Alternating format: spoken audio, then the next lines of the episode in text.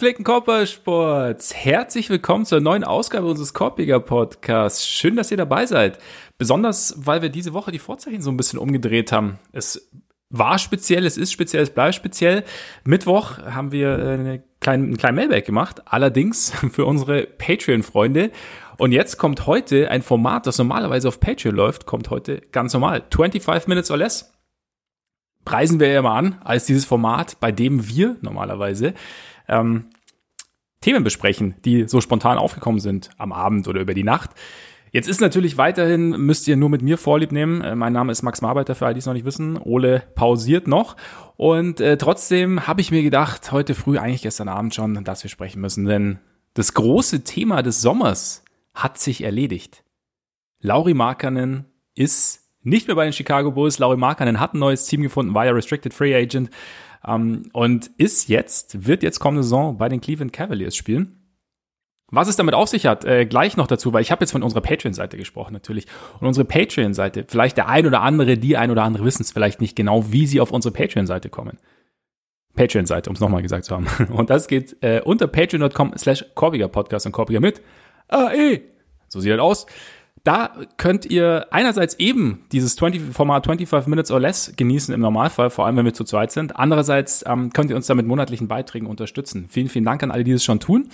Und äh, genau, damit zurück zu Laurie Markanen. Es war ja das große Thema, dass ja, die Bulls äh, nicht so wahnsinnig zufrieden mit ihm waren, er auch nicht so wahnsinnig zufrieden in Chicago war, hat sich ja auch gegenüber finnischen Medien geäußert gehabt, dass er Neuanfang möchte. Jetzt, wie gesagt, bekommt er seinen Neuanfang in Cleveland.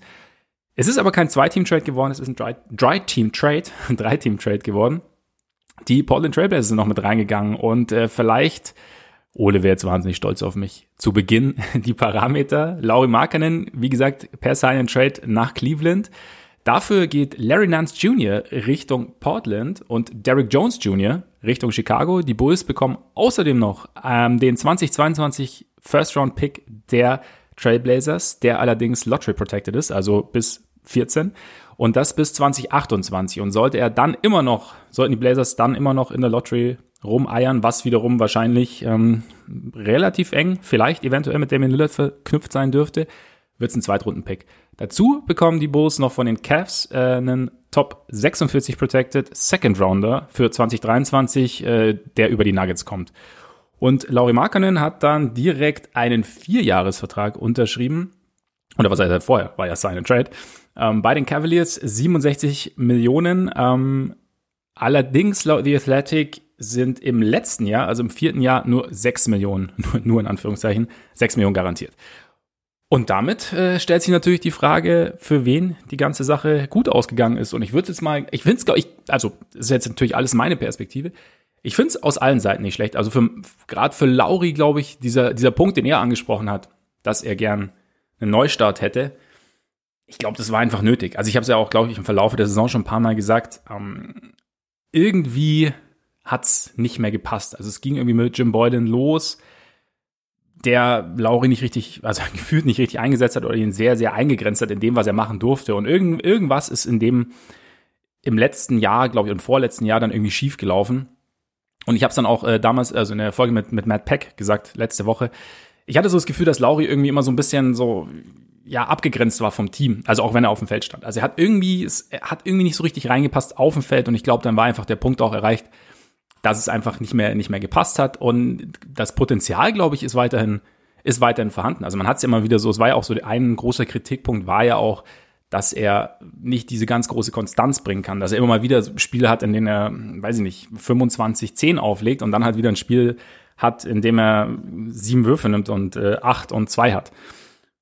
Und ich glaube, ja, ob, das, ob er das jetzt wirklich komplett ablehnen kann, wird man sehen. In welche Richtung es dann geht, wird man sehen. Aber ich glaube, es hat einfach, es, es war dann einfach ein Punkt erreicht, an dem diese Bulls, Lauri, Ehe, so wie es so schön heißt, einfach nicht mehr funktioniert hat. Und äh, deswegen war es gut, jetzt, dass sie jemanden für ihn gefunden haben. Ich muss erst sagen, okay, ich schluck bei Cleveland immer, weil, ja, keine Ahnung, äh, ich verbinde mit Cleveland jetzt irgendwie nicht, nicht immer so wahnsinnig viel Positives, wobei vielleicht sollte ich das auch, äh, die Herangehensweise langsam mal so ein bisschen, bisschen ändern, weil ich glaube schon, wenn, ich, wenn man dann drüber nachdenkt, dass es für Markanen gar nicht so schlecht sein kann. Mm, sie haben ja Evan Mobley gedraftet, sie haben äh, mit Jared Allen verlängert. Das heißt, sie haben eigentlich schon zwei Center oder zwei, bei Evan Mobley muss man natürlich schauen, was man so liest. Ist er zwar lang genug für ein NBA Center, aber noch lang nicht breit genug für ein NBA Center. Das heißt, da muss man mal schauen, ähm, inwieweit er physisch dann den, den Fünfer geben kann. Sofort, also auf Sicht, denke ich, dürfte das das Ziel sein. Aber ich glaube so, beide gelten ja zumindest als defensiv durchaus fähig. Also als auch gerade als, als Bigs, die den, den Ring beschützen können die durchaus mobil sind. Und das war, glaube ich, bei Lauri immer, oder was heißt, glaube ich, das war bei Lauri immer ein größeres Problem, der ja selber relativ lang ist, aber der einfach nicht so wahnsinnig schnell zu Fuß ist, gerade defensiv. Und das könnte, glaube ich, relativ gut, relativ gut funktionieren, wenn die drei so ein bisschen in Rotation spielen. Und dann, Lauri kann das Feld breit machen, kann dann für die ähm, harten Rolls zum Beispiel von Jared Allen Richtung, Richtung Brett bisschen breit machen. Und ich glaube, das könnte, könnte ganz gut funktionieren. Also von daher glaube ich, für Lowry ist es nicht schlecht, für die Cavaliers sicherlich auch nicht, nicht die schlechteste Idee.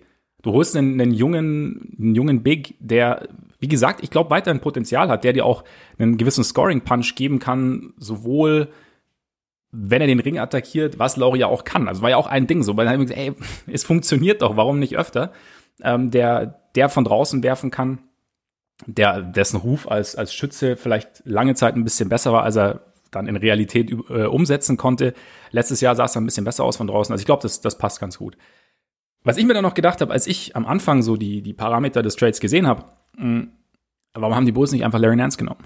Also sie haben jetzt im Endeffekt ähm, äh, Derrick Jones Jr. bekommen, plus eben diese Picks.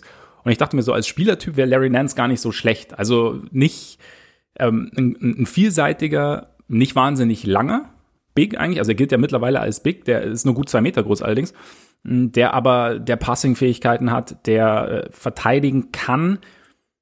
Und eigentlich hätte es ja ganz gut reingepasst, wenn man sagt, gerade wenn man davon ausgeht, okay, die Bulls haben eigentlich im Endeffekt vor allem Probleme auf den großen Positionen momentan. Ich meine, Flügeltiefe war die letzten Jahre auch immer ein Thema.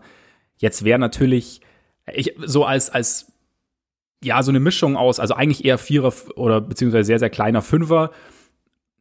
Vielleicht Dreier wäre vielleicht ähm, Nance ganz interessant gewesen, dachte ich mir. Jetzt ist es äh, Derrick Jones Jr. geworden, plus eben diese beiden Picks. Und ich glaube, für Chicago, es ist ja, ich meine, wir haben ja nach, den, nach dem DeRozan Trade, nach dem Vucevic Trade auch einfach gesagt, ähm, dass ja, die Bulls relativ viel Flexibilität verloren haben. Es geht gar nicht nur darum, dass sie jetzt nicht, nicht draften können oder nicht neues Talent bekommen, weil das draften können sie ja nächstes, äh, kommenden Sommer und dann wieder in zwei Jahren, weil sie ja laut wegen der Stapien Rule nicht äh, darauf, äh, aufeinanderfolgende First Round Picks abgeben dürfen. Das heißt, draften können sie, aber ihnen haben halt so ein bisschen dieses ja, diese Masse gefehlt, um, um äh, eventuell Trades einzufehlen. Und das haben sie jetzt eben wieder bekommen. Sie haben jetzt diesen, diesen First-Round-Pick der, der Blazers, für den Sommer 22, der durchaus helfen könnte. Und was man bei Derrick Jones, glaube ich, sagen kann, auslaufender Vertrag, hat äh, verdient gut neun Millionen. Ich will jetzt nicht sagen, dass sie ihn direkt weiter bewegen, weil das ist auch immer so ein bisschen, ich finde es ein bisschen zynisch. Man holt gerade einen Spieler und spricht dann direkt wieder so, ah ja, das ist ganz gut, weil eventuell ist er demnächst auch schon wieder weg. Aber ähm, sie haben die Möglichkeit, ihn sich jetzt anzuschauen. Gerade Derrick Jones Jr. finde ich insofern interessant, als dass er ja eigentlich in Miami relativ lange als vielversprechend galt. Also da ist natürlich einerseits so die sind da die physischen Voraussetzungen mit seiner Seven Foot Wingspan und äh, seiner, seiner Athletik, seinen defensiven Fähigkeiten deshalb auch. Und äh, andererseits hast du da eben diese Offensivproblematik, die ihn, glaube die ihn in der Bubble schon Spielzeit gekostet hat, die ihn auch letztes Jahr gegen Ende der Saison in Portland Spielzeit gekostet hat. Und das ist jetzt natürlich die Frage, inwieweit er das in Chicago wird ähm, umsetzen können, beziehungsweise inwieweit sich da gerade offensiv was ins, ins Positive drehen kann ich habe irgendwo gelesen, dass die Bulls äh, letztes Jahr schon nicht uninteressiert waren, Derrick Jones Jr. zu holen. Ich kann mich, ich kann jetzt gerade, wo ich, wo ich sage, kann ich mich auch sogar an die Gerüchte, glaube ich, erinnern. Vielleicht sehen sie was mir. Man muss ja immer, wie gesagt, man muss ja auch immer sehen, ich habe es am, am Mittwoch auch äh, bei Patreon gesagt, was für eine Strategie verfolgen denn die Teams? Also man darf sich ja gerne über, also wir sehen die vollendeten Tatsachen und äh, wissen aber nicht, welcher Entscheidungsprozess dazu geführt hat. Und ähm, ist jetzt halt die Frage, was, was die Bulls und Derrick Jones Jr. sehen. Und sie haben jetzt eben die Möglichkeit, es eine Saison lang oder eine halbe Saison lang, je nachdem, sich anzuschauen und zu sehen, ob er vielleicht offensiv noch einen kleinen Sprung machen kann, ob er das ein bisschen besser ausbalancieren kann. Weil ich glaube, das dürfte schon notwendig sein, weil, also wenn du, wenn man davon ausgeht, dass die Bulls ein bisschen staggern, dass ähm, Zach Levine mal mit der Second Unit spielt, dass Lonzo der Second Unit spielt, Vucevic, dann ist da sehr, sehr viel Shooting, sehr, sehr viel Scoring-Möglichkeit und sehr, sehr viel Scoring-Vielseitigkeit äh, auch da. Aber wenn man sich jetzt nur die Second Unit anschaut, dann ist es natürlich ein bisschen, bisschen komplizierter, weil da sind jetzt nicht Waren, da ist, das ist dann Alex Caruso schon einer der verlässlicheren Shooter. Da ist dann, ähm, ja, bei Kobe White muss man sehen, wann er zurückkommt mit seiner Schulterverletzung, wie er dann zurückkommt.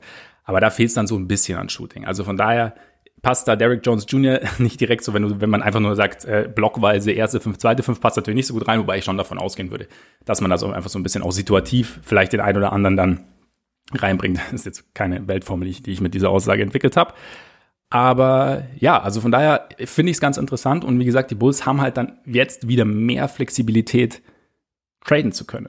Und sie haben gleichzeitig eben noch eine Mid-Level-Exception. Sie haben, glaube ich, eine Trade-Exception auch durch den äh, Daniel, äh, Daniel Tice. Das ist schön, wenn man im Englischen bleibt. Ähm, Daniel Tice-Deal. Von daher könnte ich mir schon vorstellen, dass das alles irgendwie, es, es ergibt für mich Sinn. Also Derek Jones Jr. sich anzuschauen, plus dann ähm, Draft-Assets zu bekommen, die dann wiederum ja die Möglichkeit geben, einen nächsten Schritt zu machen, vielleicht einen anderen Spieler zu holen, weil äh, John Hollinger hat auch was ganz Interessantes gesagt. Also Larry Nance, das klingt zwar gut, aber die Bulls hätten auf den großen Positionen sicherlich auch gern Shooting.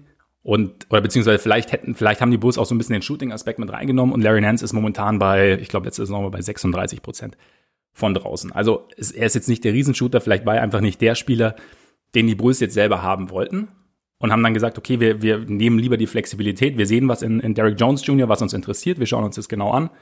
Wir haben aber gleichzeitig die Flexibilität, dass wir noch im Draft Assets bekommen, dass wir dann gleichzeitig auch einen Spieler bekommen, dessen Vertrag ausläuft. Dessen Vertrag wir vielleicht auch verlängern nächsten Sommer. Kann ja auch sein, wenn es funktioniert.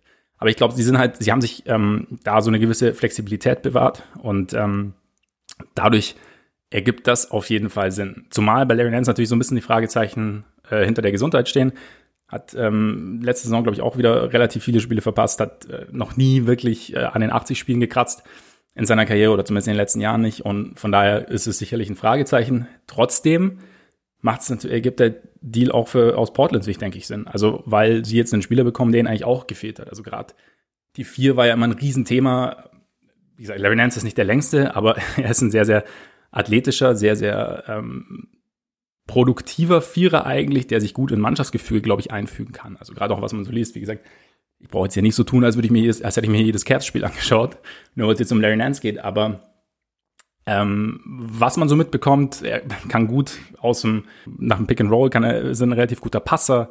Die Offense kommt nicht zum Erliegen um ihn herum, wenn er den Ball hat und äh, ich glaube, das passt dann auch ganz gut mit, mit Damian Lillard zusammen. Und er ist halt jemand, der so ein bisschen Physis, Athletik, Länge, ähm, Länge nicht unbedingt, Physis und Athletik mit reinbringt und den du halt einfach, und der jetzt kein mieser Shooter ist und der so ein bisschen auch mehr Balance hat, als er zum Beispiel Mello letztes Jahr hatte, der natürlich offensiv deutlich besser war, der aber halt defensiv nicht so viel gebracht hat. Und, und Nance ist da, glaube ich, einer, der das so ein bisschen besser ausbalanciert, den, der den Blazers dann auch mehr Möglichkeiten gibt. Also ich habe auch was davon gelesen, dass er zum Beispiel auch einen Small Ball Fünfer geben kann, was vielleicht dann auch mal ganz interessant ist. Und es ist halt einfach, also von daher ist es in, im Rahmen der Möglichkeiten, die die Blazers haben, ähm, ist er, glaube ich, war das, glaube ich, ein, ein, interessanter Deal, weil es ja eben, wie gesagt, auch darum geht, Damian Lillard irgendwie etwas zufriedener zu stellen. Nicht, dass jetzt Larry Nance derjenige ist, der, der Lillard davon überzeugt, dass er niemals getradet werden will. Aber es zumindest Lillard sieht, dass, es, dass das Team aktiv ist und dass das Team auch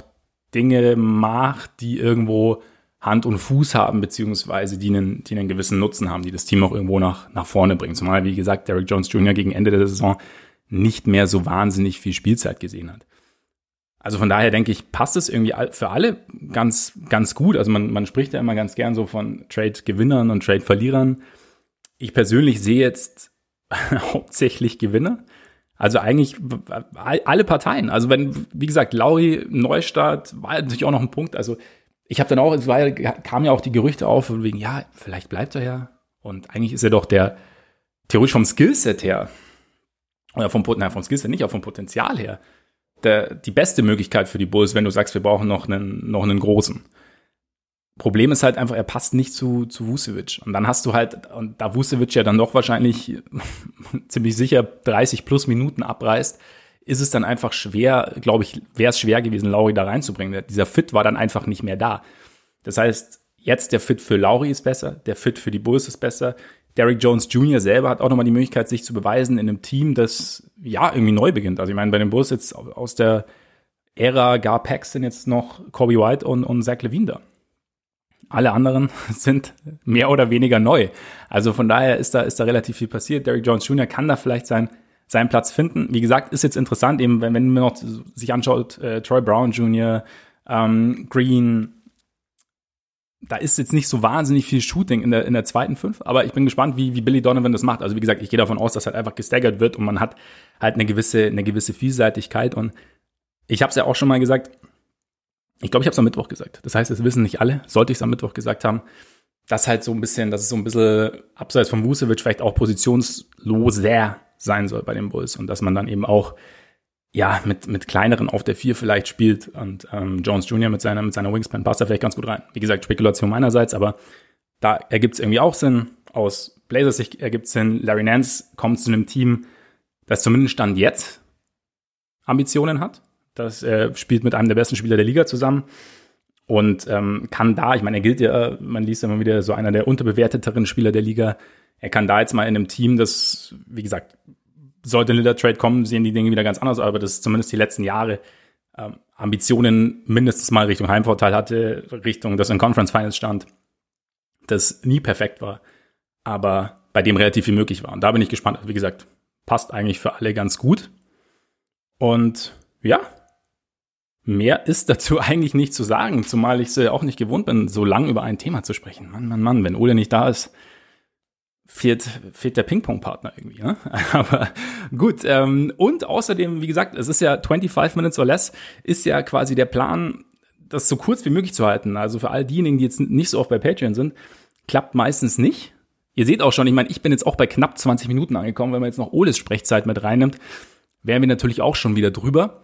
Von daher ist es, ist es gar nicht so einfach. Ähm, wir können, wir haben es nicht so drauf wie, wie die Seven Seconds or Less Suns damals nachdem wir dieses Format benannt haben. Aber wir arbeiten dran, beziehungsweise vielleicht schaffen wir es auch nie. Aber die Latte hängt ja auch sehr hoch bei den Herren Nash und dann Tony und so. Aber genau, damit wäre dieses Thema abgehakt und äh, ich hoffe, ihr hattet ein wenig Spaß zumindest und äh, fühlt euch etwas besser informiert, zumindest wenn es euch darum ging, meine Meinung zu der ganzen Thematik zu hören.